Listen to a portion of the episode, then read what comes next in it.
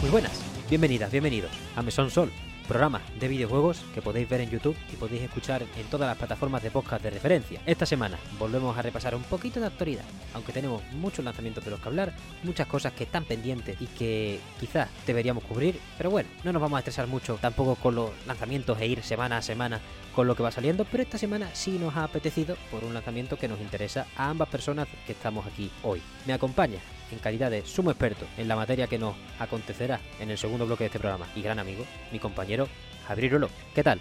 Muy bien, soy un sumo experto, ¿no? Como para no. Como pa- O sea, si quieres repasamos, vamos a ver, a mí no me importa decir lo que vamos a cubrir en el segundo bloque porque lo pone en el título. Wall of Fallen Dynasty es un puto Souls y yo no conozco a nadie que haya jugado más al puto Bloodborne, ni al Dark Souls 3, ni a nada. Te lo juegas cada año. O sea que a partir de ahí, por supuesto, no pido yo aquí el tecnicismo ni la cosa. Simplemente pido hablar a gusto, ¿sabes? y eso Pues, pues, a a gusto, a gusto vamos a estar. vamos. Yo, si es por hablar de Souls, vamos, yo, yo encantado. Pues eso, eso es lo importante. O sea, al final que el conocimiento respalde el estar cómodo charlando de algo, no la no sé un sibarita ni un pesado, básicamente, que, que a veces yo me pongo así con ciertas materias. Así que mejor pasamos ya al comienzo del programa. Javier, tenemos un bloque claro sobre la actualidad, pero antes, cualquier noticia que quieras destacar de lo que ha ocurrido esta semana es bienvenida. Si no, pasamos directamente a lo que hablamos. El repaso de actualidad lo tenemos en el fuera de carta de todos los viernes y básicamente ha sido una semana bastante movida. Va a pasar rápidamente. Hemos tenido un Pokémon Presents, que más o menos da lo mismo. Eh, Ubisoft Montpellier ha habido una inspección de trabajo. En Halo Infinite una tercera temporada, bastante ambiciosa, pero de eso ya hablaremos en otro momento. Y básicamente lo que más te puede interesar a ti, para no recitarlo otra vez como, como hace un par de días para mí, es el DLC del Den Ring. Te tengo que preguntar, Javier, En efecto. te tengo que preguntar. ¿Por qué nos, entus- ¿Por qué nos tiene que entusiasmar tanto un JPG? A ver, ¿Qué has visto en él? Mira, yo, yo he visto a un niño. De hecho, he visto dos niños. Uno, mi, ilu- mi ilusión de niño por el DLC de Elden Ring. Y luego a un niño, vale. físicamente en la foto, sale un niño montado a caballo, que claramente el caballo es torrentera o, o- o mínimo uno de su especie. y encima parece ser que está ahí eh, Miquela. Y tú dirás, ¿a mí qué, a mí qué me importa? ¿A mí qué me importa ver, ese niño ahí? A- Así no lo formularía, pero Muy claro. ¿cuál es se el puede tema? Decir, se puede decir que podrías meter algu- alguna palabra más sonante entre medias, ¿no? no, en no. Al contrario, lo intentaría edulcor- edulcorar. Porque hay veces que, quiero decir, yo bien sabes que el Den Ring me encanta y bien le dedicamos un programa como Juego del Año del Mesón. No el único, pero sí uno de los cinco. Pero me impresionó mucho la, el salto de la gente por, por un anuncio, al fin y al cabo. Pero vaya, estoy aquí para que Ah. me expliques. A ver, no, sí, el, el- el revuelo, el revuelo ha sido. a ver, se veía venir. Cualquier noticia eh, se podía dec- Miyazaki podría haber puesto un tuit diciendo eh, estoy trabajando. Ya está. Eh, eh, y ya la gente hubiese dicho cosas. Probablemente. Pero.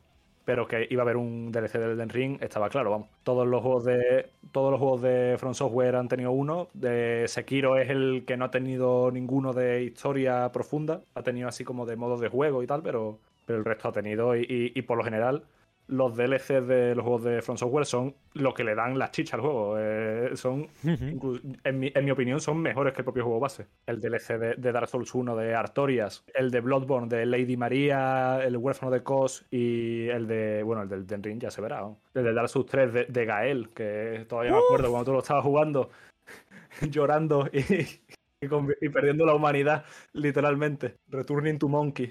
Es, es un tema eso que has planteado, Irolo. Me gusta, me gusta que lo hayas llevado, lo hayas puesto sobre la mesa porque no me acordaba yo de esa opinión tuya. Es verdad que los DLCs de los Souls suelen ser de lo mejorcito, si no lo mejor, en un modelo en el que es que yo me pongo a pensar en Elden Ring, que es una cosa inabarcable, gigantesca, enorme, a un nivel de detalle exagerado, básicamente es un juego exagerado en todos los aspectos, porque es grande, es bueno, está bien construido, es verdad que se te puede hacer bola al final, porque al final es que no estamos acostumbrados a semejante cantidad de horas en un Souls. Entonces, yo me pregunto, aun sabiendo, estoy de acuerdo con- contigo totalmente, que iba a haber un DLC del Den Ring, estaba cantado. ¿Qué podemos esperar de esto? Porque es muy difícil. Qu- Quiero decir, ¿cuál- ¿qué les queda? ¿Qué les queda? Me, encanta que les quede algo, que piensen que les queda algo, pero ahora mismo no se me ocurre ni por dónde podrían empezar. Pues yo sé, a ver, yo he escuchado muchos vídeos de gente que sí que sabe del lore de Elden Ring, porque yo me dedico a jugarlos y a dar de hostias y, y decir, jaja, eh, funny enemy eh, con 500 millones de vida y que es un boss súper guapo, ¿no? ¿no? No le pongo mucho... mm, Cuando lo juego no le pongo mucho interés, pero luego me veo vídeos de lore y tal para enterarme de a lo que he jugado. Claro. Y, ¿Qué acabo de hacer?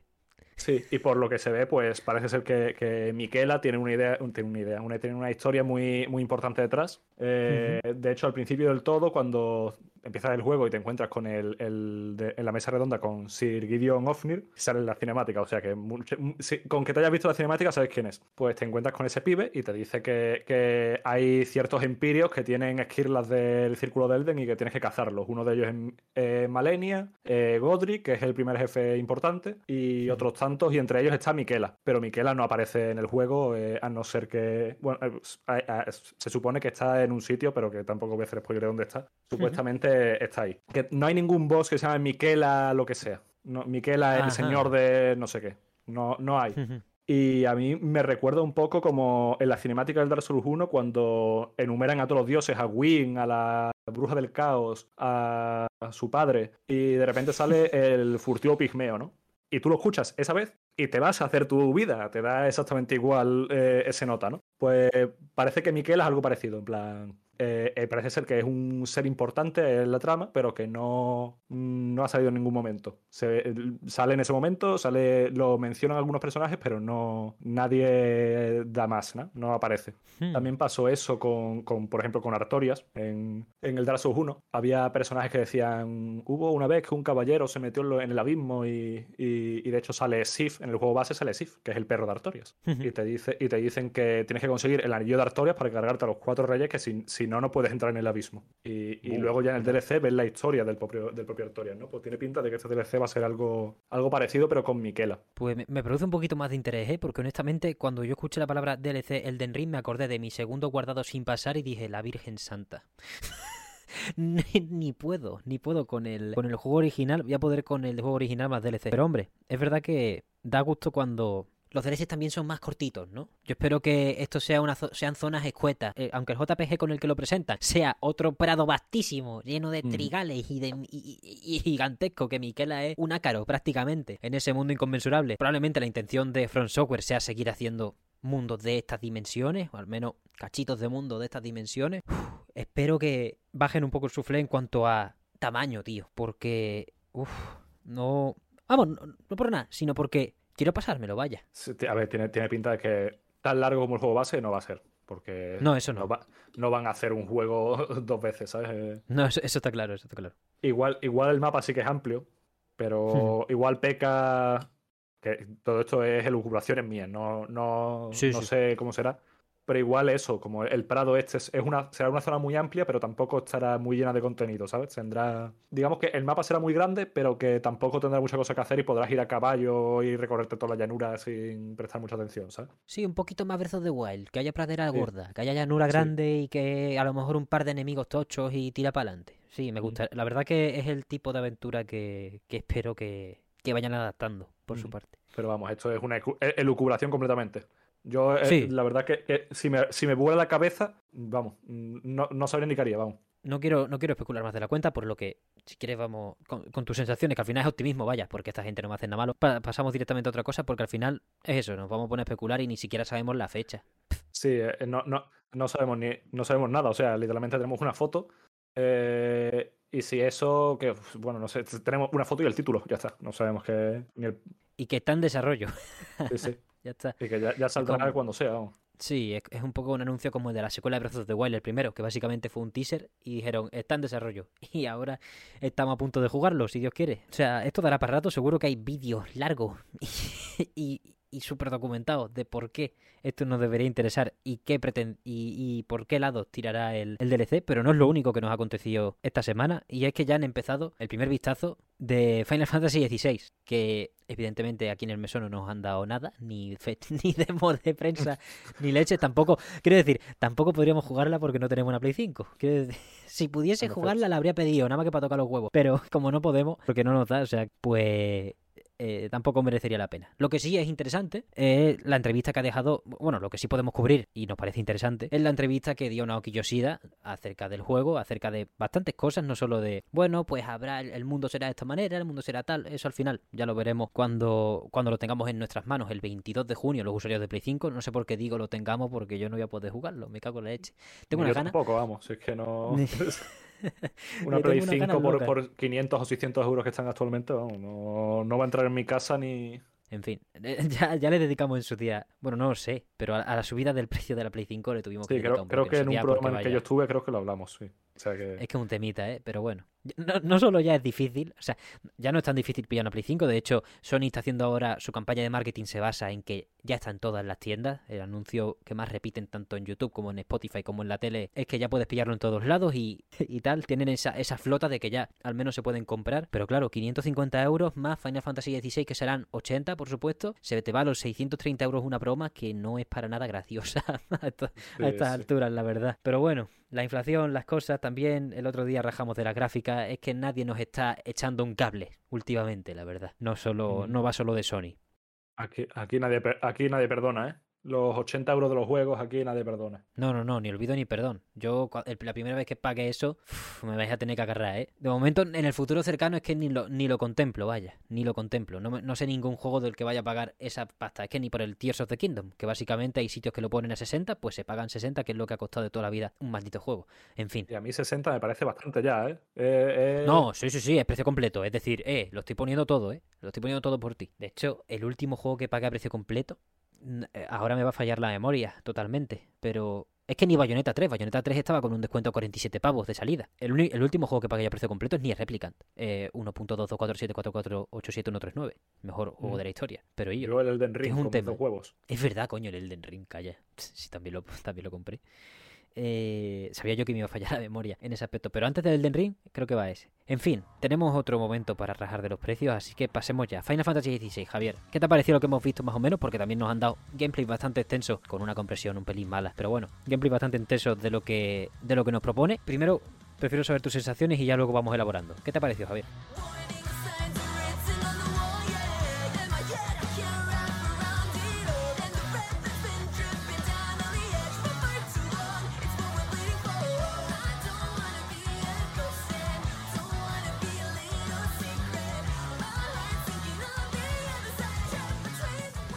Pues a mí lo que he visto me ha gustado. Me ha gustado más la segunda parte del gameplay porque se, se puede ver perfectamente que hay dos zonas bien diferenciadas, que es la, la primera parte del castillo y luego la que te peleas contra... contra no, sé, no sé exactamente el nombre porque no soy muy fan de Final Fantasy. O sea que en, en Final Fantasy VII eso se llaman invocaciones, pero tendrán algún nombre específico. Los No sé, icons. Los, los icons, icons, ¿no? se llaman. Pues, pues eh, contra que te peleas contra Garuda, creo que se llama el, el ser de alas así épico. Garuda que lo, que lo lleva Benedicta Harman, que es el personaje. La Virgen, ¿por qué me sigo estas cosas también? No- ni me lo he repasado, ¿eh? Pero bueno, perdón. no me gusta ser la Wikipedia, es que cuando suelto datos así me da Se te, coraje. se te ven las luces, Ángel, se te ven las luces. Ya, hijo, ya.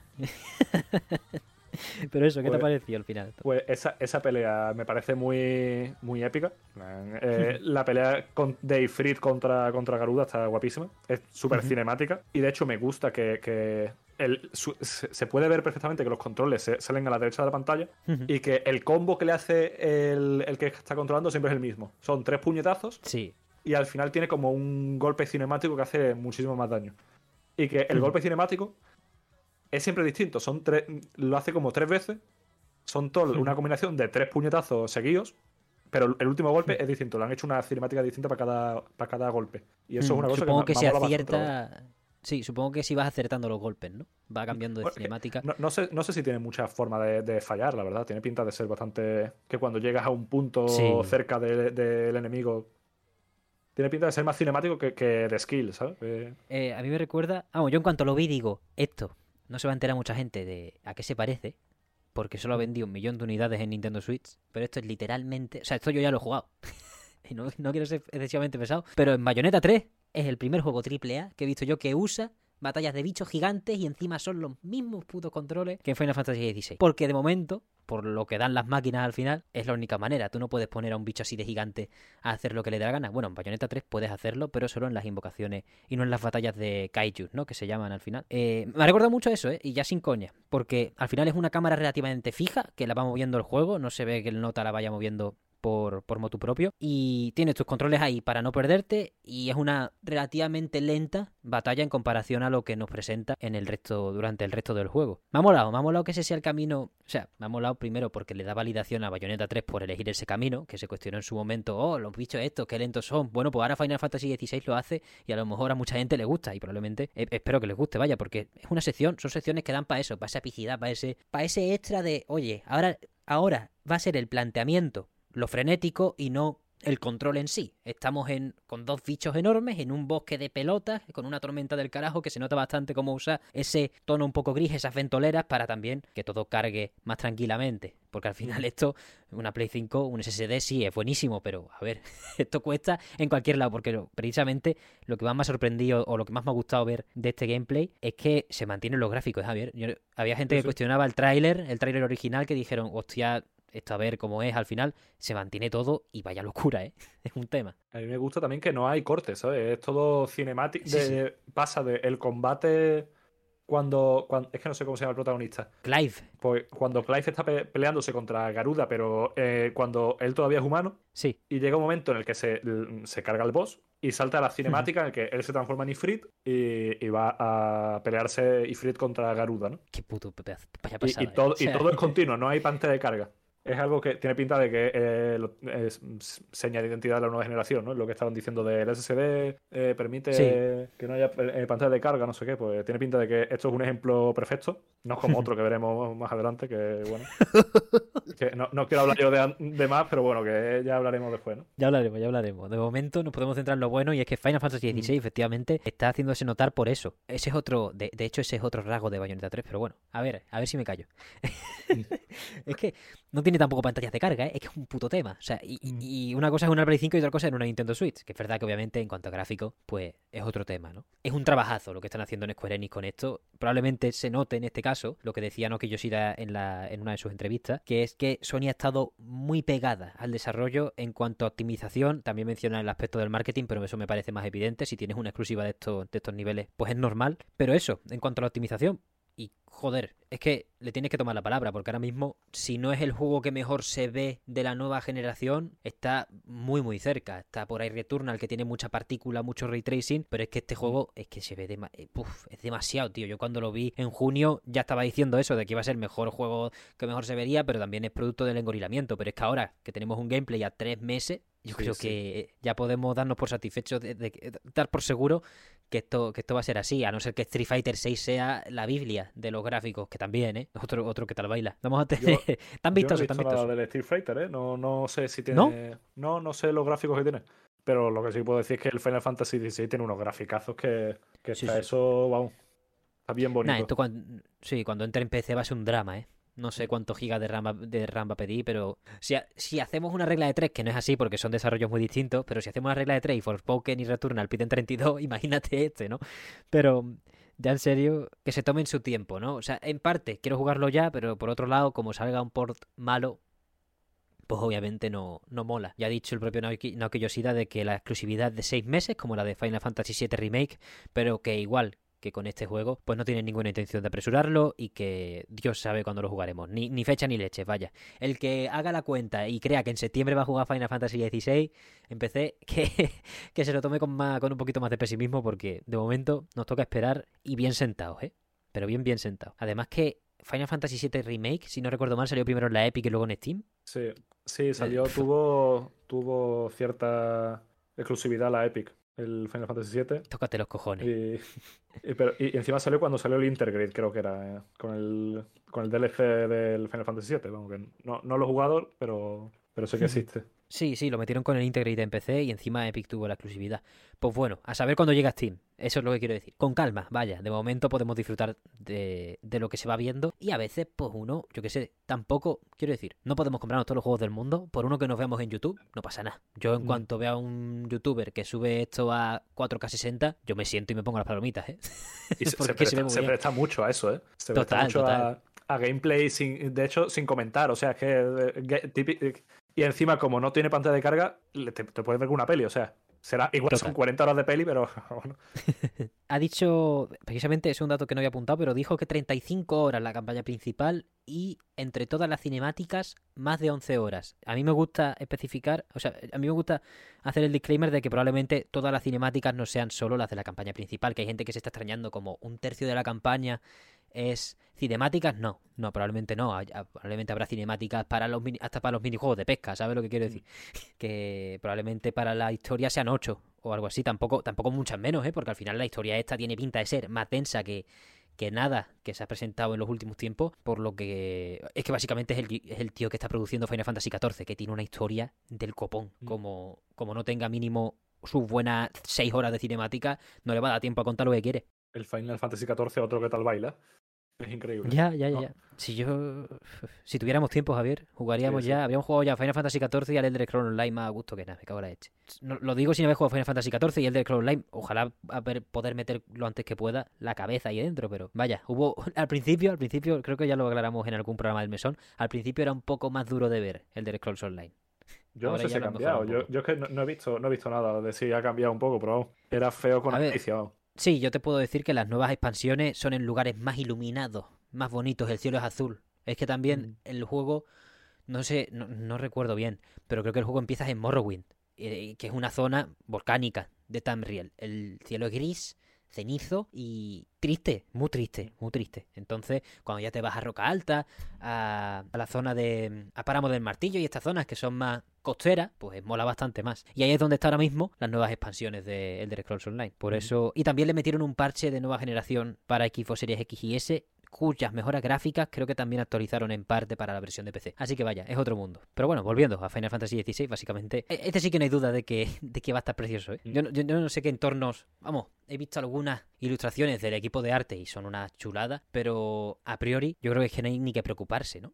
Sí, el, el- el arte está, está en, bu- en buenísimas manos y el combate, por lo que se ve, también. Hmm, Que me no- gusta que, que te del con el combate. Sí, de- del combate no hemos hablado todavía, pero también tiene chicha. Sí, hay que destacar que el director de gameplay es el mismo que Devil May Cry 5 y obviamente, a ver, yo no sé tú, Javier. Yo, yo tengo aquí, no, no quiero ser más vinagre de la cuenta ni más pesado, pero hay demasiada gente comparando este juego con un Devil May Cry. Aunque sea, yo entiendo que en cuanto un juego por turno pasa a moverse el personaje y a pegar hostias, pues se dice el, se dice, ah, May Cry, sí, y no se, no se tiene más en cuenta el, el hecho de que en realidad es bastante distinto, porque el tío es el de Devil May Cry 5, pero hay bastantes cosas interesantes que añade a... Bueno, que es muy distinto, al fin y al cabo. Que no se ha venido aquí para meternos al Dante, porque al final la mayoría de golpes que, que vemos de super técnicas y de todo, no se producen por combos, sino que son inputs que tú seleccionas en un menú de habilidades. Y esto a mí me recuerda un poco más no, no, no quiero que suene despectivo porque al final son juegos que también me gustan un montón. De hecho, estoy jugando hasta hace poco el, el- el último de Fire Emblem. Pero es un poco un Musou en ese aspecto. Porque es, tú tienes tus golpes básicos y tus golpes guays. eh, te- imagino que tendrás ataque ligero y ataque cargado. Pero luego las técnicas y todo no son haciendo combazos con esas dos, con esas dos teclas, sino invocándolas entre comillas, ¿sabes? Entonces a partir de ahí. De botones, ¿no? Según he visto. Gat- Gatillo triángulo es un hechizo, gatillo no sé qué. Claro. Efectivamente, que tú tienes que con un botón abres el menú de habilidades y al pulsar otro ya hace todo toda la parafernalia, mientras que Mm. en un Devil May Cry básicamente tienes que hacer tienes un combo de 60 botones. Bueno, 60 no. Tienes que hacer un combo elaborado nada más que con las dos con los dos botones que te dan. Está guapo aún así, ¿eh? A mí me gusta que lo simplifiquen, no quiero que se convierta siendo fan yo de los hack and slash, no quiero que Final Fantasy se convierta en un Devil May Cry. No me parece útil para lo que lo que quiere expresar siempre la franquicia. Sí, a mí me parece también que no estaría bien que fuera una copia exacta de Devil May Cry. Pero me, pa- me parece que, que le sienta bastante bien lo que ha cogido, ¿no? Los, Sí. los ataques perfectos, la- las contras perfectas y los bloques perfectos está bastante, bastante bien metido, ¿no? Y me, y me parece que es que se- como el Final Fantasy VII Remake lo jugado hace poco, pues lo tengo más fresco. Me parece que es como coger el, el- lo, que, lo que he visto, ¿no? Del personaje, del vídeo del personaje principal del juego. Me parece Sí. como coger el personaje de Cloud, que es muy satisfactorio porque metes unas hostias como panes, porque llevas un espadón de 553 kilos, llevas una, una tabla de planchar e ibas pegando con eso. Es muy satisfactorio los golpes que metes, pero lo han escalado a una espada normal y han quitado del combate, porque en el combate del Final Fantasy VII querían como guardar un poco la esencia de los combates por turnos, pero que quitándole los turnos. que Sí, como les daba vergüenza quitarlos, ¿no? Un poco. Sí, sí. Había paraditas, paraditas para tú utilizar los puntos de, de ataque de un compañero y utilizarlos para atacar. Pues eso, como que lo han quitado, han quitado esa pausa en la que tú tienes que meterte en un menú, ver qué hechizo quieres tirar y lo han, lo han juntado con lo de presiona gatillo para tirar este hechizo, presiona gatillo para tirar el otro, ¿sabes? Y tú lo mapeas antes del combate o en el medio del combate y entonces quita pausas, pausas que cortan el rollo completamente. Pues sí, yo creo que han tomado buena han, tomado una buena decisión en ese aspecto. Porque, bueno, al final todo va, yo creo que la dirección del, del juego va de somos el primer Final Fantasy de nueva generación verdaderamente, tenemos que abrirle un poco eh, la boca a la gente para la segunda parte de Final Fantasy VII Remake, que precisamente es este invierno, queda mucho, ¿eh? pero que al final está relativamente en comparación a, la distancia, a lo que hemos esperado para la primera parte, pues está prácticamente a la vuelta de la esquina. Tenemos que ser el espectacular para decirle a la gente que esto ya es el estándar Final Fantasy Experience. Dentro de que, últimamente, o de toda la vida prácticamente, cada Final Fantasy es de su padre y de su madre, y trae sus limitaciones y sus ventajas. Pero me parece muy importante eso que tú has dicho de que quieren quitarle la mayor parte de, de las pausas posibles, quieren que sea lo más dinámico, aprovechando toda la tecnología nueva y que la gente piense que de verdad están jugando el futuro de los videojuegos en cuanto a lo técnico como mínimo. Ya luego, si para hacer un sistema de combate, en lugar de ponerlo igual de complejo que un hack and slash eh, de los grandes, lo que haces es simplificarlo para que el acercamiento también sea más accesible, ya, ya tienes tiempo tú y otras entregas para mejorar esas prestaciones si es que te parece que no es si, es que te parece que es el camino, vaya, que a lo mejor simplemente se quedan en esto que, estamos comentando y a lo mejor lo implementan para la segunda parte del remake. Yo qué sé. Tienen tantas cosas Final Fantasy y tiene tanto renombre que, solo podemos babear un poco, ¿no? Con lo que nos van enseñando, me cago en la leche. Sí, este tiene, este tiene pintaza, la verdad. Mira que yo de Final Fantasy no soy mucho, nunca me he metido en un juego salvo en el, en el remake este últimamente pero este tiene una pintaza que es espectacular, vamos. Ya, ya no solo por Final Fantasy, sino, por JRPG, ¿sabes? Eh, es una locura. Mm, ahora que has dicho eso de JRPG, precisamente Naoki Yoshida se había mosqueado que no llamasen a Final Fantasy XVI JRPG por la manera despectiva en la que se han referido en nuestros territorios y más allá del charco a ese, a ese estilo de juego, pues la generación de Play 3, principios de Play 4. Que vaya. Yo totalmente de acuerdo, ¿eh? Con que en esos años se fue totalmente injusto con el desarrollo del juego japonés. Y por un, vamos, por nada, si un juego es malo, se dice y punto. Pero lo que no podemos generar aquí eh, son supremacías extrañas del que, salen de la mente de, un periodista reventado. Así te lo digo, ¿eh? Que, había, tiempos en los que, vaya, no sé qué, de dónde de dónde sacan ese clasismo, ¿no? De que los JRPG no son buenos. O sea, yo de los mejores juegos, que juego en mi vida son JRPG, vamos. Sí, sí. Y, vamos, Dark Souls, pues, yo creo que es un JRPG, vamos, principalmente porque, porque Miyazaki es japonés, vamos. O sea que. No, y que al final, aunque vayan fantasía medieval, las temáticas que utilizan. Pues acaban siendo o acaban siendo de la cultura japonesa, de la cultura asiática, mejor dicho. De... Es, muy difícil ponerse de culo con esta gente. Por supuesto que sacan juegos malos como en todos los estudios del planeta. No hace falta. Quiero decir, lo de empezar a hablar de juegos como muy japonés de manera despectiva es algo que se hizo y que ahora algunos están intentando decir, no, eso no fue así. Vamos a ver, señor. Usted trabajaba en esa época y lo decía, y ahora está intentando decir que no para lavarse, para, intentar lavarse las manos porque ahora sí le gustan. O, o sí le gusta este juego en concreto. Quiero decir, Demon Souls fue denostado, Vanquish no es un JRPG, pero era un juego japonés que se maltrató con, ese, con ese gentilicio y se, usó ese gentilicio de manera despectiva. Así que, vaya. Y, esto es uno de ellos. También podemos hablar del Nier original, que es verdad que tiene otros problemas. por supuesto, por, falta de pasta y tal. Pero joder, aquí muchos se quedaron a gusto porque era una época de rulo en la que Mass Effect, Dragon Age y todos estos estaban en su pico. Lo que no sabían ellos es que era el pico y a tomar por culo, ¿sabes? Entonces ya se les borró la sonrisa rápidamente, que yo no me alegro de que más Effect y Dragon Age estén en mala situación, de verdad. O sea, cuantos mejores juegos, cuantos más juegos buenos, mejor para todos. Si precisamente a lo mejor este movimiento excesivamente injusto hizo que las cosas mejorasen en cuanto a ambición, lo dudo bastante, porque ser así de injusto no, no compensa de ninguna manera, no es, no, es, no es coherente. Lo que quiero decir es que Dragon Age, Mass Effect, eh, incluso The Witcher estaba con la parte 2, que fue bastante buena. Estaba todo el mundo ya flipando con cómo aquí hacemos los juegos bien. Definiendo mm. aquí cómo... Como Occidente, ¿no?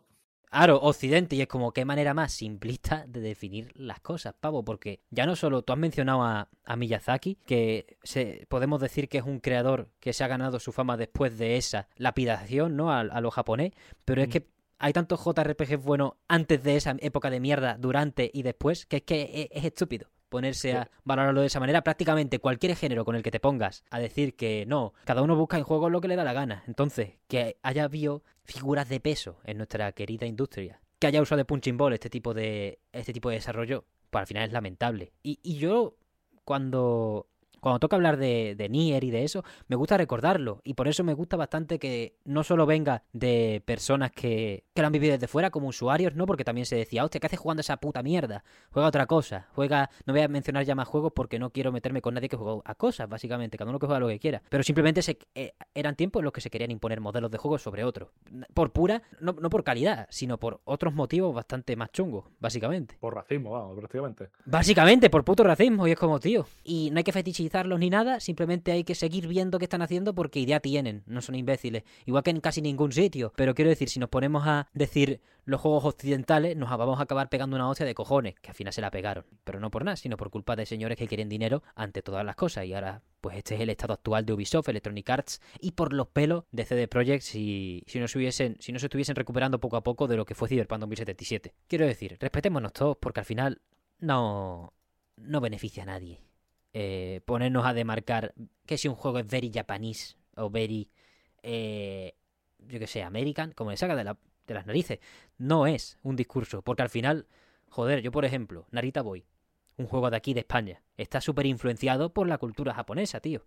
El juego es una amalgama de las vivencias de una persona porque básicamente a un ser humano no le puedes ponerte una etiqueta por el lugar en el que venga. Entonces, a partir de ahí, pues tenemos otras cosas maravillosas como que el director de Hi-Fi Rush, de Tango Gameworks, que es un estudio japonés, es John Johannes, que japonés no es, pero es un juego japonés, es un no, no, no. Ahórrate la etiqueta, vete, ¿sabes? Echa para allá. En fin. Por, por mera curiosidad, ¿ha dicho, ha dicho, ha dicho en, de, a qué época se estaba refiriendo o a qué años? Sí, sí decía como hace 10 años. Y yo digo 2008, 2012, ese tipo de. ese, es que, ese es que intervalo. el- a, mí, a mí eso me apesta al año en el que Dragon Age Inquisition ganó el GOTY, creo que de 2014. Que te juro por Cristo que no sé cómo ganó el, el GOTY ese, ese juego, porque yo, yo lo tengo, lo he jugado, y es más patético que. Dragon Age Inquisition fue el, el último. Bueno, a partir de ahí, BioWare no ha sacado más juegos aparte de Mass Effect Andromeda, básicamente. Vaya, no, pero es esa época, Erulo, es esa época. Y básicamente Dragon Age Inquisition ganó el GOTY porque, vaya, porque la Wii U vendió 12 millones de unidades, nada más, y ahí estaba Bayonetta 2, 2014. Mm. Quiero decir, es una, es una época que, que hay que. O sea, hay que ser consciente de que existió, básicamente. La gente que ahora está negando a la mayor porque trabajaba en esa época y probablemente se le escapase algún sapo, pues. Yo qué sé, simplemente podría decir las cosas como son, ¿no? Si su opinión sigue siendo esa, chungo. Si ha cambiado, pues ya está, dice, no, yo ya no pienso eso, he desacertado lo que he dicho, como mucha gente ha dicho, porque básicamente ahora se saca el cajón de cosas y no vea. Pero eh, más de uno se pasaba de, de frenada, al fin y al cabo. Y entiendo por ello que Naoki Yoshida no quiera que se relacione su juego con el término por cómo ha sido maltratado el término en sí, porque a día de hoy, básicamente alguien que empezase a jugar en 2017, en la época de la Switch, no tiene esa percepción del JRPG. O alguien que dejase de jugar antes de esta época no tiene esa percepción de, del JRPG. Pero bueno, se seguirá usando probablemente porque los creadores no controlan la etiqueta que le ponen a su juego. De hecho, a veces son erróneas. Pero lo que hay que tener claro es que no es algo despectivo, tío. No por nada, no porque venga de Japón. El Sea of Stars, que va a salir este año, creo que está hecho por un equipo de fuera de, de Japón y aún así lo denominan como JRPG. Es que va así, o sea, bienvenido a la globalización, chaval. Sí, sí, sí. No... Aquí ya, si es que no hay más vuelta de hoja. Aquí los géneros se mezclan y, la, y las nacionalidades se mezclan y, y hay gente de todos lados que es lo que le da riqueza a la maldita industria. No ponernos en plan cámara de, cámara de eco o querer echar a los juegos de otros lugares porque los juegos de Occidente son no sé qué. Mira, los juegos de Occidente son no sé qué porque han venido juegos de otros sitios a hacer las cosas o porque los juegos de antes, antes que estos se han inspirado en los de otros lugares para hacer las cosas mejor. Esto es una retroalimentación, pavo. Y aquí tenemos que ir simplemente a, a disfrutarlo. Por lo que espero que no vuelva el debate este en mi vida, ¿eh? porque entonces sí me voy a poner malsonante en el mesón. Madre mía. Es que meterse, es meterse en temas racistas, vamos, que ya no es de, Sí, sí, es un racista. Vaya. de que los juegos, los juegos, los JRPGs en su época a lo mejor estaban por debajo de la media, pero que meterse con juegos simplemente porque sean de Japón, sin tan siquiera probarlos, es, Efectivamente. es racista, vamos, simplemente. Vamos, es que es así, vaya. Y al final, pues eso, muchos profesionales se sintieron violentados y me alegro de que lo, lo, lo digan cuando les dé la gana, vaya. Porque al final hay gente que se cree que tiene el poder para decir lo que les dé la gana y para meterse con la gente. Y, y es con la gente. Hablar de un juego mal, habla si te da la gana. Quiero decir, critica, sí. sí, tu opinión. O sea, no, no te puedo decir que no llevas razón en el 90% de los casos porque al final probablemente lo que estés dando es tu opinión. Pero lo que no puedes hacer es meterte con, con colectivos, con personas, con minorías, con ese tipo de cosas que han llevado a que la industria del videojuego apestase durante mucho tiempo y que gracias a Dios, poco a poco, poco a poco, va intentándolo, eh, se está yendo y que al final, joder, yo no estoy, yo no estoy más a gusto jugando a videojuegos en mi puñetera vida con los lanzamientos que hay ahora. Jugando cosas de todos los lugares, de todos los tipos de personas, tío. Porque es que al final no podemos tener la mente hueca de ser uno. de, de, de que la. Yo qué sé. Si entramos en nada más que en lo heteronormativo, ¿qué, cómo, ¿qué nos queda de videojuegos? ¿Sabes lo que quiero decir? Que al final. te- Tenemos que diversificar, vaya. Y, y esos juegos que mencioné los voy a censurar. Les voy a poner un pitido para darle una sensación más cómica. Así que nada, esto es Final Fantasy XVI. Un JRPG, esperemos que se, que, se, que se etiquete como quiera, pero un juegazo de escándalo de uno de los estudios más importantes del planeta, que no lo ha dejado de ser en ningún momento y que pues nos pone los dientes largos. Me cago en la leche, Matsuda, tus muertos. Es la última vez que lo voy a decir, porque todavía no lo han echado. Sí. Es la última vez que lo vamos a decir. Si quieres decir lo que sea, Jairo, lo de, de esto, y si no, pasamos al bloque Yo, de yo me he quedado, yo me he quedado gusto, vamos. Yo ya podemos hablar de, de el, el tema. Pues el tema, que por tema podéis entender juego de la semana en el mesón, es Wallon Fallen Dynasty.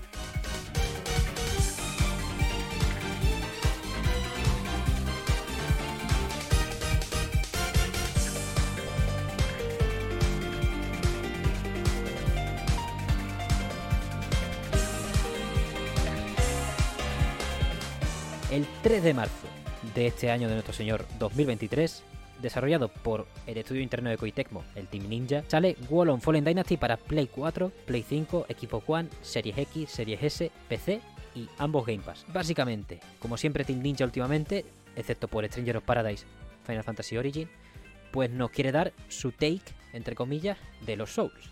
Wallon Fallen Dynasty quizá cae demasiado cerca de ser una secuela de Nioh, aunque no se llame así, pero en realidad no lo hemos acabado de jugar, así que estos son unas primeras sensaciones de... Tú has jugado, Irolo, la demo, que son tres jefes, no, no es poco, son dos horas. Y yo casi me he acabado ya la segunda zona, me puse al final a darle caña y casi me he acabado la segunda zona. Así que llevaré unas 6-7 horas. Pero bueno, es un juego mucho más largo de eso, por ello tampoco queremos hacer... Tampoco queremos que esto quede como el análisis más detallado, simplemente son unas sensaciones de lo que es uno de, un juego que nos ha interesado bastante el lanzamiento este viernes y que tiene cositas, tiene cositas. Javier, ¿qué te ha parecido a ti lo que has jugado de momento con Wallon? Pues a mí me ha parecido bien. Mm, Bien, bien mm, literalmente la definición de bien. Cuando te ponían un bien en, en la, en una asignatura que era un 6, 6 y medio. eh, Si llegabas a 7 ya era un notable, pues eh, igual esto es un 6, 7, 7 si se pone. Si el profesor se pone gracioso, ¿no? En plan, si le has caído bien. Ah. Ahí, ahí me ha gustado. Esperaba. No esperaba mucho. Ha satisfecho lo que esperaba, pero tampoco me ha dado más. ¿sabes? No.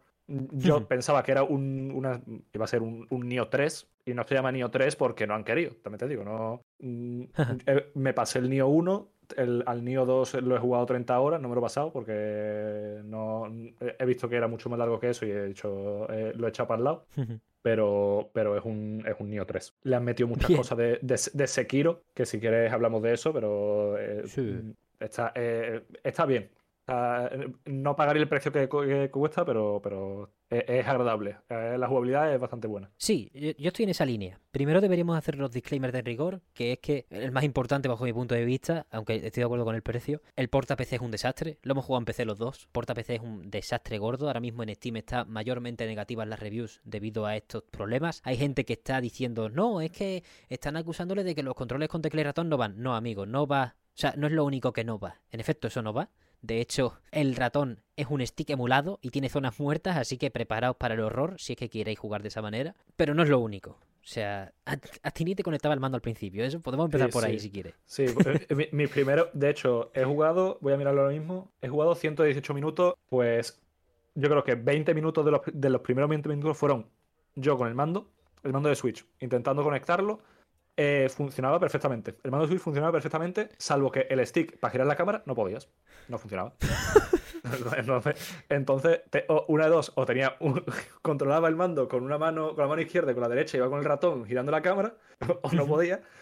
Y luego ya, pues desistí, cogí el, man- el mando de Play, lo conecté a duras penas y parece ser que funcionaba, pero solo si juegas en Steam Big Picture y te descargas una, una configuración que ha hecho un notas de por ahí, que la ha subido a la workshop. ¿Para poder jugar al Wallon o para poder jugar en general con mandos de Play? No, no, con al Wallon, en plan, tenía, era Ah. específica de- del juego. Un parche fan, vaya, ha Sí, hecho sí. falta. me cago en la leche. A mí me ha conectado el tirón con el mando de Xbox. También he jugado la versión de la Microsoft Store porque lo he pillado por Game Pass. Entonces, por ahí habla otras conexiones distintas y tal. Me ha hecho gracia simplemente que el port es tan cutre que los controles que te pone de primario son los de Play. Cuando estás en la. Literalmente estás en Game Pass, ¿no? Pero bueno, vaya, se pueden cambiar, ¿eh? Están metidos los. con- Está metida la interfaz de Xbox dentro del juego para poder cambiarla. Pero me parece curioso que eso. Al final han hecho. como- Ha intentado hacer como una versión universal y luego empotrarla en cada sistema a como cupiera. Espero que en. Xbox vaya mejor, pero vaya, empecé así un desastre. En cuanto a. Vaya, yo estoy jugando en bajo y tengo una 3060. Podemos partir de ahí. Quiero decir, no hace falta ser Digital Foundry para saber que una 3060, pues al- con algo más que en bajo, podría. Sobre todo con un juego que tampoco es eh, Final Fantasy XVI, Devil May Cry 5. ¿Sabes? Un juego de.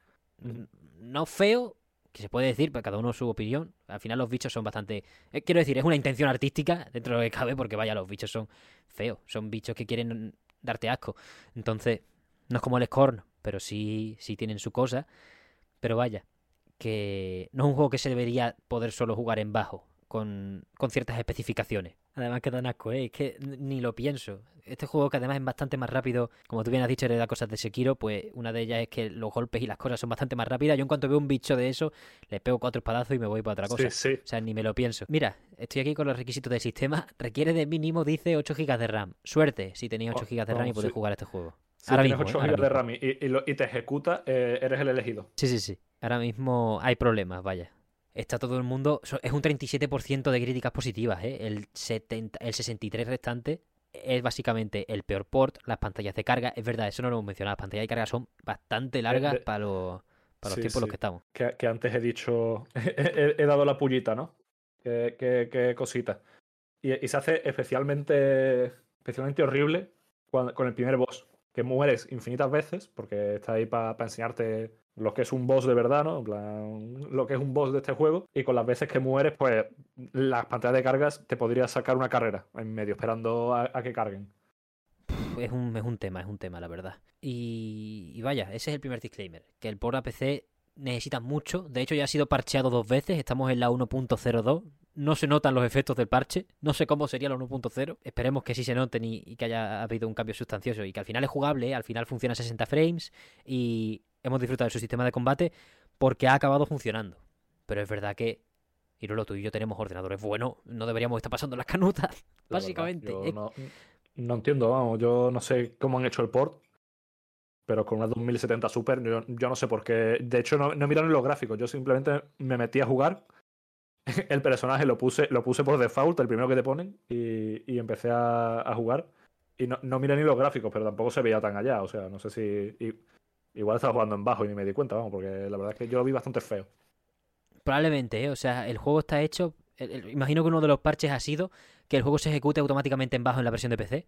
Porque a mí me lo puso directamente en bajo sin analizar lo- las especificaciones del equipo. Ya luego lo puedes personalizar y tal. Tiene su- sus pantallas clásicas de PC, calidad de sombras, tal. Tampoco muy meticulosa, simplemente lo más básico. Pero una cosa que sí me pareció curiosa es que es tan. Eso que he dicho antes de versión universal y luego empotrarla en cada sistema, que te deja elegir entre los modos resolución y rendimiento de la Play y, de la, con- y, de y la Xbox, que es como, ¿Cómo que modo resolución y rendimiento? Estamos en PC, yo lo iré, yo lo iré manejando. ¿Qué, qué me habla? En fin, ese es el primer disclaimer. Le queda bastante. Para eso, en cuanto lo parchen, lo avisamos en un fuera de carta, vaya, porque cuando hablemos del juego, creo que solo podemos, de- pr- prácticamente podemos decir muchas cosas buenas. El segundo es lo que tú has dicho antes, Irolo, el precio. Mm. Este juego, no sabemos en qué punto. O sea, cada uno tiene. Para cada uno valen los juegos lo que quieran, pero al final tenemos, queremos analizarlo aquí hoy desde una perspectiva de mercado y de buscar ventas.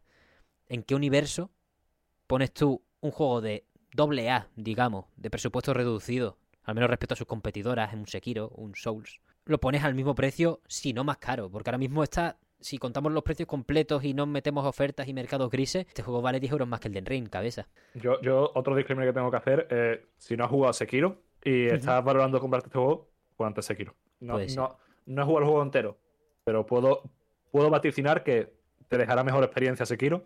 Es más barato y encima yo, yo creo que, que, en mi humilde opinión, igual es mejor. Porque además aquí, aquí se copian se copian muchas cosas.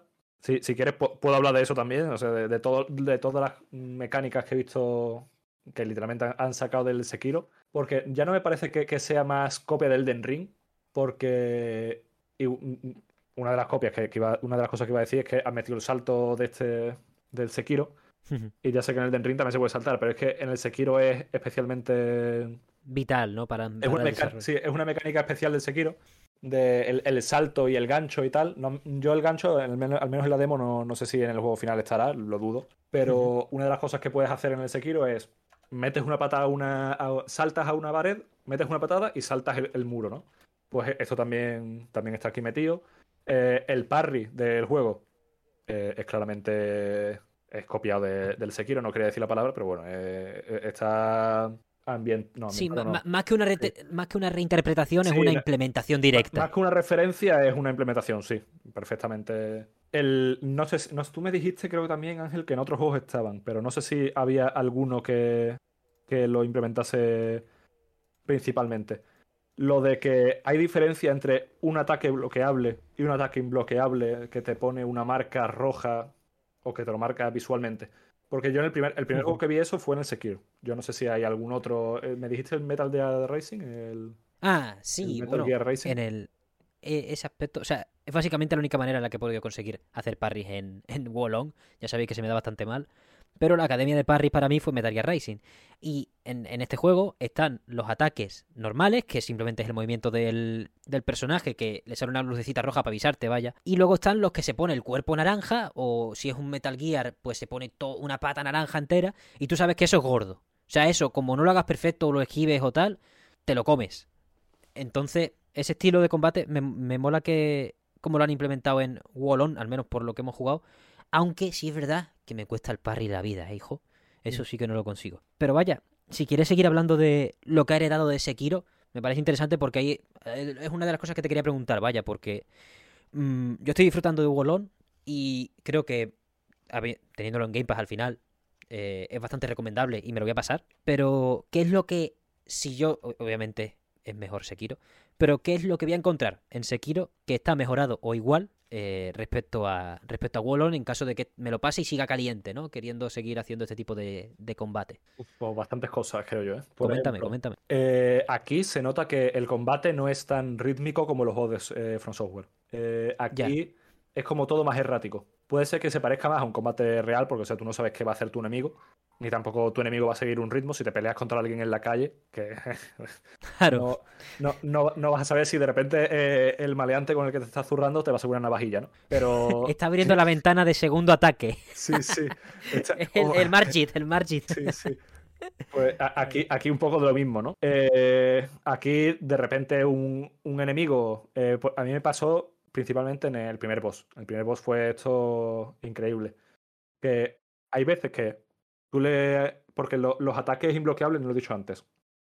Tú le puedes hacer lo que en Sekiro se llama un Mikiri, que es esquivar, bueno, hacer un parry, pero simultáneamente irte, eh, hacerle con el stick para adelante. Que entonces eh, hace, eh, le, haces un crítico especial, ¿no? Sí, pues es básicamente un, estilo de parry perfecto, ¿no? Que de otra, de otra manera te lo comes el movimiento. Sí, si no, si no te, lo, te lo comes y te hace una pecha de daño, ¿no? Eso, eso viene también de Sekiro y supongo que en el Metal Gear Rising también estará, eh, no, no tengo yo mucha idea. En el Rising básicamente el parry es directamente, solo puede ser mientras apuntas a la dirección en la que te ataca el enemigo. No puede darle solo al botón de parry no vale para nada. Pues por, eso, por eso lo relacioné. Pues aquí en y en Sekiro es un poco más leve, ¿no? O sea, pues tienes es más fácil hacerlo, ¿no? Pues eso está también ahí. Y, eso, lo que estaba diciendo, que el jefe, el primer jefe que te encuentras, que por cierto, de, los tres que yo he jugado de la demo, es el que mejor está, con diferencia. Sí, sí, sí, estoy muy de acuerdo, ¿eh? El resto son bastante mediocres. Mediocres eh, ante mejor definición.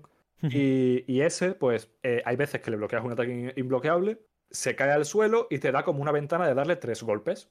Pero hay otras veces, sin avisarte, que hace el mismo ataque, se lo bloqueas igual lo tiras al suelo, pero instantáneamente en lo que te estás acercando a él, hace otro ataque imbloqueable. Pero, y sin darte ventana a bloquearlo. Te, te llevas la hostia gratis, no tiene mucho sentido. Se puede llegar a bloquear, ¿eh? Yo, yo lo he llegado a hacer, pero una de cada 20. Sí, porque al una de cada 20 es bastante injusto eso. No, Sí, sí. no tiene mucho sentido. Eso, esa- ese tipo de cosas en Sekiro no pasan o pasan muy poco. No recuerdo yo algún, algún enemigo que te haga cosas tan injustas como que le haces un parry se queda. De hecho, en, en Sekiro pasa lo mismo que aquí, que puedes romperle la postura a un enemigo. Y cuando le rompes la postura le puedes meter un crítico. En Sekiro cada enemigo tiene, si son bosses o, o semibosses o lo que sea, pues tienen varias vidas, ¿no? Le, haces un- le rompes la postura y le quitas una vida entera. Ah, qué bueno. Y, y- y- y ahí ha- hay bosses con dos, tres, cuatro vidas. O, eh, Ajá. Creo que más de cuatro no hay, creo que cuatro ya es el último. Y, y a lo que iba, ¿no? Que es bastante errático y que los, con- el ritmo de las peleas está bastante mejor medido en los juegos de From Software. Ya no solo en Sekiro. Y también que para. Si lo que te interesan son mm, el combate de este juego, yo jugaría antes Sekiro, que está más barato. Y, y ya no sé si mejor en, en la persona que vaya a, a escuchar esto y quiera, y quiera jugar ambos juegos. Pero vamos, en mi opinión, yo creo que el Sekiro es bastante superior a este juego. O al menos a la demo, a la demo que he jugado. No, no, no sé el juego completo, igual el juego completo me vuela la cabeza si lo juego y, es una obra maestra, pero no. Tiene muchas cosas que hereda de Sekiro y me gusta bastante que, que eso, que en- a grandes rasgos lo que te vaya a gustar aquí lo vas a pasar, lo puedes llegar a pasar mejor en Sekiro. Pero también añade cosillas de que al final se nota, en cierto modo. Quiero decir, esto es algo que yo no, no noté en las premisas de Nioh y Nioh 2. Que en cierto modo, aquí también hay gente que ha hecho Ninja Gaiden. Y me explico. Quiere añadir sus cosas para darle un poco de frenetismo al combate. Está lo de la moral, de que aquí no, no está implementado de la manera más guay posible, porque al final es tú vas matando enemigos sin morir o sin recibir golpes y te va aumentando una barra de moral hasta el nivel 20 y algo. Yo he llegado al máximo hasta el 21, pero creo que no es no está limitado. Creo que tampoco, creo que no está limitado, sí. Porque yo creo Hmm. que llega Cuando más cambias de eso. zona, sí, cuando cambias de zona te lo quita, ¿eh? Por eso te digo que es que yo yo empecé, creo que en la zona 1, la de la, la de la demo, acabas en nivel 20, justo cuando haces esos tres primeros jefes de la demo, pasas a la zona 2 y ahí empiezas con nivel 0, otra vez de moral. Y tienes que, básicamente, ir matando enemigos sin recibir golpes para aumentarla. ¿Y cómo salvaguardas parte de ese progreso para cuando mueras o te golpeen? Básicamente, tienes que ir encontrando, tomando, entre comillas, poniendo una bandera, distintos estandartes que te van a, que por cada uno vas a tener un nivel de moral garantizado cuando te, cuando te mueras, cuando reaparezcas. O sea, yo me esperaba una copia más flagrante del Sekiro en cuanto a una segunda vida cuando te mueres. No lo han hecho, me alegro. Sí, yo también, yo también, sí. Cuando, cuando vi que tenías un contador encima de la vida, dije, "I- igual esto te... igual esto es un contador de vidas extra que tengo o algo. Sí, sí. Porque al principio del todo te lo encuentras con un 1 y dices, bueno, pues igual esto es que... Y no, no es así, no es un Shadows Die Twice. Aquí eh, nuestro personaje, que tiene un personalizador bastante tocho, la verdad. De, esto siempre me gusta a mí cuando me ponen uno con muchos parámetros para la cara, la dentadura, la- los pómulos, los ojos y todo. Siempre, siempre da gusto medrar por ahí. Mm. Creo que el Nio también lo tenía. Vaya, bastante, bastante fácil de, de personalizar. Por ello, lo han mantenido y vaya, está guay. Que nada más que muera una, una vez y, y tenga sus propios sistemas en ese aspecto. También me ha gustado mucho, Javier, que no está, no sé si está en Sekiro. Eh, sí, sí es muy distinto al Mm. resto de Souls, que los árboles de habilidades me los ha resumido. Ahora hay, hay cinco elementos, no hay 25 atributos o 20 y algo atributos, no hay fe, destreza, fuerza, resistencia tal, una lista enorme, sino que hay agua, madera, Mm. Fuego, metal y tierra, si no recuerdo mal. Y tú escalas con cada nivel que subas con almas, ahí se llama Es que, es que no... pero no- te sí, aguantas, sí. son almas. o sea, es así. Se, se tienen de la misma manera y se pierden de la misma forma, no hay más. Y está muy bien, ¿eh? Me gusta mucho que cada una te resume lo que hace y a tomar por saco. Cinco elementos. Más, más simple también. Porque al final este juego, este juego es eso. Con menos presupuesto, con menos cosas, lo que no puedes intentar, lo, lo que no puedes intentar parecer es 1-1 From Software. Si te vas a ahorrar cosas, creo que esta vez al menos se han tomado decisiones más inteligentes que en anteriores entregas del Team Ninja. Creo que para darnos un sistema entretenido, más, más o menos injusto según qué dinámica, pero que al final se basa un poco más en el intercambio de mecánicas entre el enemigo, dejarle atacar de manera caótica para esquivarlo y moverte y usar una magia o pegar un salto, ponerte invisible, un montón de recursos que no, en, en entornos bastante hostiles, al fin y al cabo, que no, que no puedes leer, quiero decir, hay enemigos que son mercenarios del, turba- del turbante amarillo en la primera zona, que en cada puto momento te atacan de una manera. Les da igual. eso está bastante bien para darle un dinamismo distinto. Al mismo tiempo es difícil de masterizar. Pero que al final es eso. Están abrazando un poquito más esa parte de la acción y menos de la experiencia From Software, que es, que es excelente, pero que ellos con esa pasta que tienen o con, ese, con esa mano que les falta, no pueden llegar a replicar. Entonces, que nos den por otros laditos, que simplifiquen el árbol de habilidades, que nos pongan lo de la moral para entretenernos un poco. Sí creo que son decisiones valientes que van a llevar a que Wallon, cuando tenga el precio que debería un AA eh, que, que tiene bajas pretensiones, simplemente ser un bocata, bocata de tortilla, pues, pues hará que la gente, a la gente le acabe molando bastante. Me, me huelo ya una. Bueno, no lo sé, ¿no? Pero me huelo ya un, una buena legión de aficionados al Wolong, a la, como, como pasó con el Nio cuando salió su edición con todos los DLC, su edición más barata y todas estas cosas que acaban, que acaban saliendo. Sí, yo tengo varias cosas de lo que has dicho, tengo varias cosas que comentar. Eh, has dicho sí, que... perdona la chapa, ¿eh? sí, estaba, he perdido por un momento el hilo, pero me he recuperado. O sea. Eh, has dicho que aquí simplifican mucho lo, el árbol de habilidades a cinco cosas, ¿no? A vitalidad, ataque, magia, eh, espíritu y no sé qué, ¿no? Sí, cinco Sí, elementos, en vaya. el, en el- y has dicho que en el- no sabías cómo era en el Sekiro. En el Sekiro creo que directamente tampoco hay. Si mal no me acuerdo, ¿eh? que igual me estoy confundiendo. Pero recuerdo, si mal- creo que era que tú encontrabas ciertos objetos, semillas de, de calabaza que eran para aumentarte los diales. Y creo que subir el nivel eh, no había. No había como para subir el nivel como tal. Creo que era para desbloquear Ah, nuevas bueno. técnicas y para desbloquear ciertas cosas. Pero creo que nivel de consigues cierta cantidad de almas y, y puedes subir de nivel, como en los Dark Souls, creo que no existía eso. Mm, ah, interesante eso. Entonces me gusta más todavía casi. Y en cuanto a lo de cuando baje de precio, probablemente yo también me lo compré cuando baje de precio. O sea, yo eh, el Nio, el Nio 2 me lo compré rebajado a 30 euros y a gusto, vamos, con todo lo que le he echado. No me lo he pasado, pero a gusto me quedé. Y aquí, por lo que se ve, tiene pinta de que, de que lo- los enemigos son más humanoides, ¿no? En, en Sí. la, en la demo son más humanoides. En, en el Nio, yo recuerdo que ya empezabas y estaban los, los- los demonios ahí. El, el demonio rueda, que es que era. El, demo- el- es que el demonio rueda se me ha quedado a mí en, el alma. Que te, te lo encuentras, de repente te viene a eh, Juan Fernando Alonso, se te choca contra el pecho, insta-kill. Y digo, pues bueno. Otra, y Es un tema, ¿eh? otra, otra Eh, cosa. Es menos Sí, injusto. sí, es mucho, es mucho. Dímelo. Eso, te- eso es lo que iba a hablar yo ahora. Que es mucho menos injusto. O sea, yo cuando el boss eh, me dio tres hostias, me dio tiempo para curarme. Tampoco hacía extra daño. Pero es que en el, en el Nioh eh, eh, el boss era eh, Goku Super Saiyajin eh, eh, con el Kaioken metido. Te metía cinco hostias en un segundo y te, hacía un insta-kill, vamos. Y, y aparte de que cada hostia te tiraba como si se te cayese una iglesia encima. O sea, no tiene sentido. Eh, es bueno, ¿eh? Que Wolong baje el suflé en ese aspecto. Sobre todo porque también nos añade una cosa que no acabamos de ver cómo nos va a beneficiar, que son los compañeros de equipo.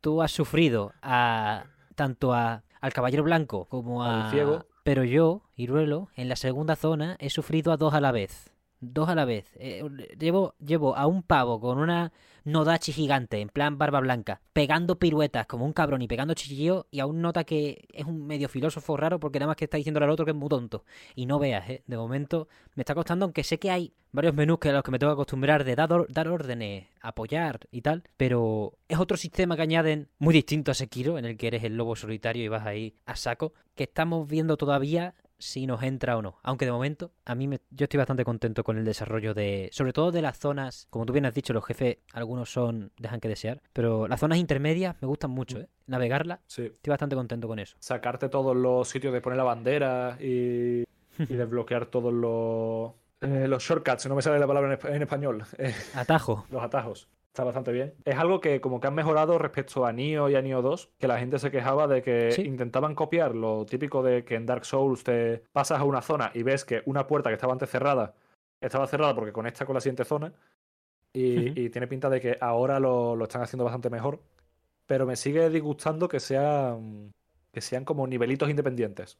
Lo Que, entiendo. que no sea un mundo abierto de verdad, sean como mini mundillos abiertos, misioncillas, y una vez terminas una no puedes Sí. volver atrás. O al menos en la demo, en el, en el Nioh sí que podía volver atrás y, y rehacer, rehacer misiones. La historia está claramente marcada porque vas a ir a distintas zonas y en la última zona acabará. va- Vamos, supongo yo, vaya, porque ya voy por la tercera zona y no tiene pinta de que esto vaya a repetirse de ninguna manera por ningún sitio. Pero sí, están un poco en su fase Castlevania 1, ¿no? Nivel, nivel, pantalla, pantalla. Están un poco. Deberían aprender a, a hacer mundos, ¿no? Porque parece que están todo como sin Sí. conexión.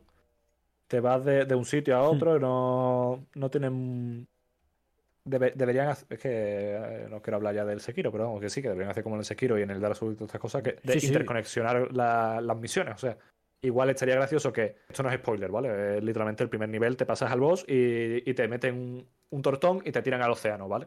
Y ahí es cuando literalmente te salen los, créditos y empiezas el juego. De verdad, porque te has pasado el tutorial. ¿Estás hablando de Wallon o de, del Sekiro? Eso, eso. Que digo, si es el Sekiro lo han copiado no, sé si he dicho Sekiro, pero, pero es del Wallon estaba hablando, ¿vale? No, no, no, como no, lo has especificado y, me, he liado yo, perdón. Pues te, meten un tordazo y estaría gracioso que el mundo fuera eh, continuo, que no tuvieras que pasar de misioncilla en misioncilla y que de repente llegas a un punto en el que en el futuro, al final del juego o a mitad del juego, lo que sea, llegas a la parte del tutorial, ¿sabes? Vuelves a, vuelves a esa zona y ya cambia la cosa. Estaría, estaría bien, ¿sabes? Es un juego sin un mundo lobby también, sin una parte que sea de vuelta recurrente. Claramente están en esa fase de pantalla, pantalla, pantalla todavía, aunque poco a poco están quedándose con la navegación. Yo creo que son estos detalles de finura y de adaptación a los tiempos o a las exigencias de un género quizás mm. los que acaban haciendo de Wallon un doble A que respetable y entretenido, pero que no va más allá porque no pretende ir más allá, básicamente, tampoco nos prometieron nada. Yo me alegro de que no haya tenido ninguna campaña de marketing ni grandilocuente ni estúpida, simplemente han ido a lo que es y lo ha introducido siempre como lo que era. Y al final eso hace que estemos más contentos con el producto final, porque yo creo que, por ejemplo, ahora hay mucha gente que está bastante mosqueada con el Lies of P. Y yo no sé en qué momento tenía este juego muchas pretensiones de presentarse como un Bloodborne, pero básicamente, si vas a hacer un juego inspirado en la obra de From Software o en el género Soulsborne, intenta no hypear a la gente, porque la mayoría de personas recuerdan mucho mejores de lo que son si cabe la mayoría de los juegos de From Software. Mira que son buenos, ¿eh? Y y todo. Pero, joder, hay veces que, que nos entusiasmamos demasiado, vaya, que nos emocionemos con responsabilidad, quiero decir. Y creo que en Wallon se ha manejado muy bien y yo he llegado bastante contento. Porque han tenido, ellos han sido humildes, ¿sabes? Han dicho, oye, Team Ninja, no somos. El dinero es el que hay y el tiempo es el que hay. También hay que tener en cuenta que en lo que, en lo que Front Software ha sacado Sekiro y Elden Ring, esta gente ha sacado Nioh 2, Stranger of Paradise y Wolong, que son juegos más chicos, pero también son menos personas en Team Ninja y es prácticamente un juego al año. ¿eh? Son esfuerzos de cojones. Que, que está muy bien. Vaya, estoy contento. Creo que si para una futura bueno, si para lo que nos queda de Wolong, vaya, porque no lo hemos acabado. Si para lo que queda de Wolong van puliendo cada vez más estas nuevas cosas que nos han implementado que son positivas, podemos acabar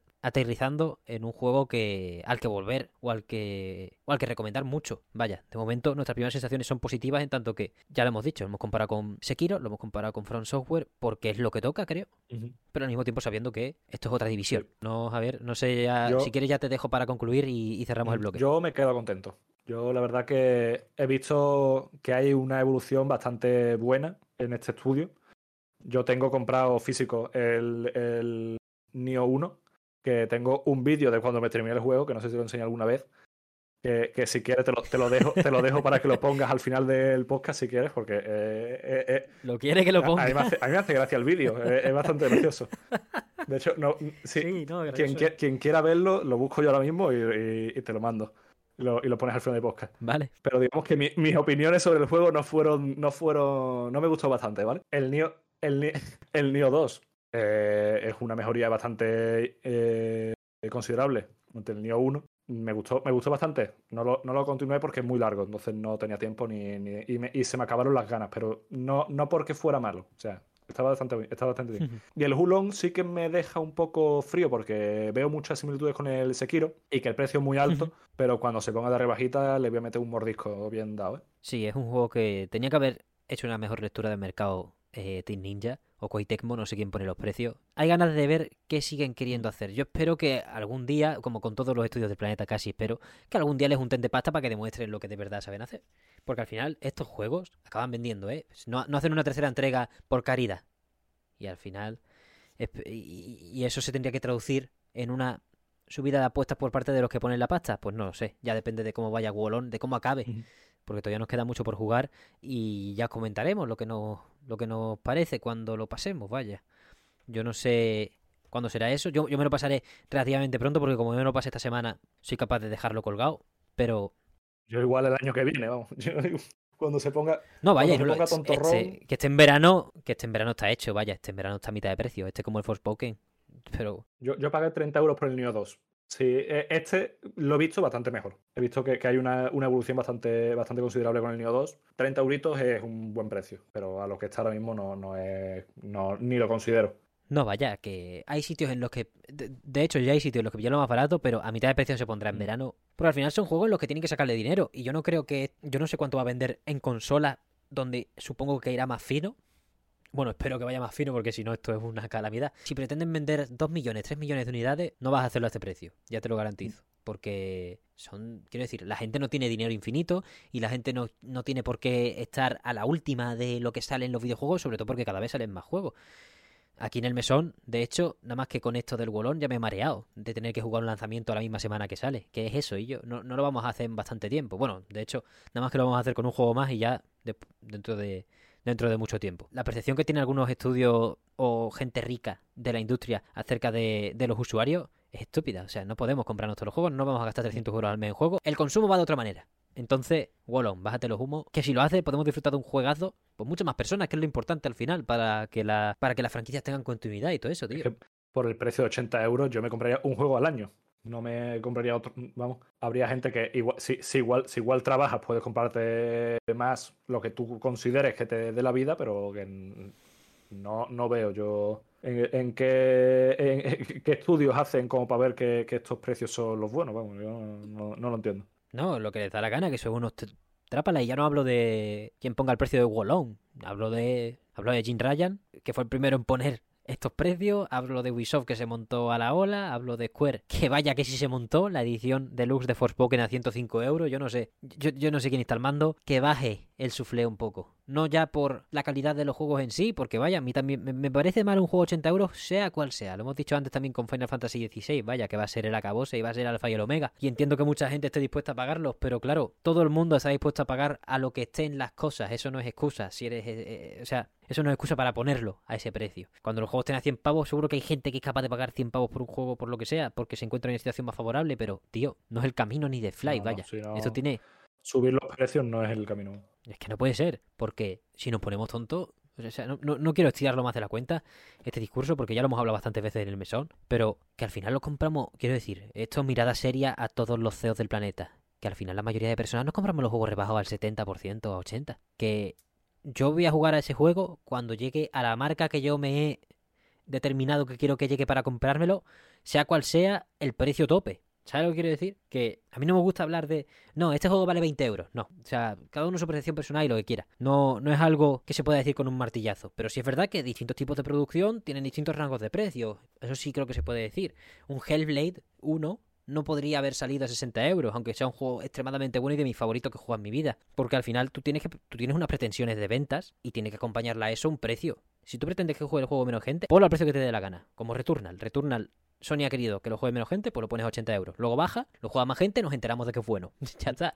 Así va. Así que nada, esperaremos a que la mandamases se enteren de que esto no puede funcionar así. Ya está, no puede funcionar así porque al final sus juegos tardan en darse cuenta de la gente que son buenos seis meses o un año incluso, dependiendo del precio de las ediciones que hagas de los ports. Y, y eso solo empobrece a los estudios internos porque mi- durante ese año lo que, han recibi- lo que reciben más es latigazos en el lomo porque no vende. Y es como, a ver, ¿de quién es culpa? Si del que desarrolla o del que pone la puñetera etiqueta. Vamos a ver, un poco de coherencia.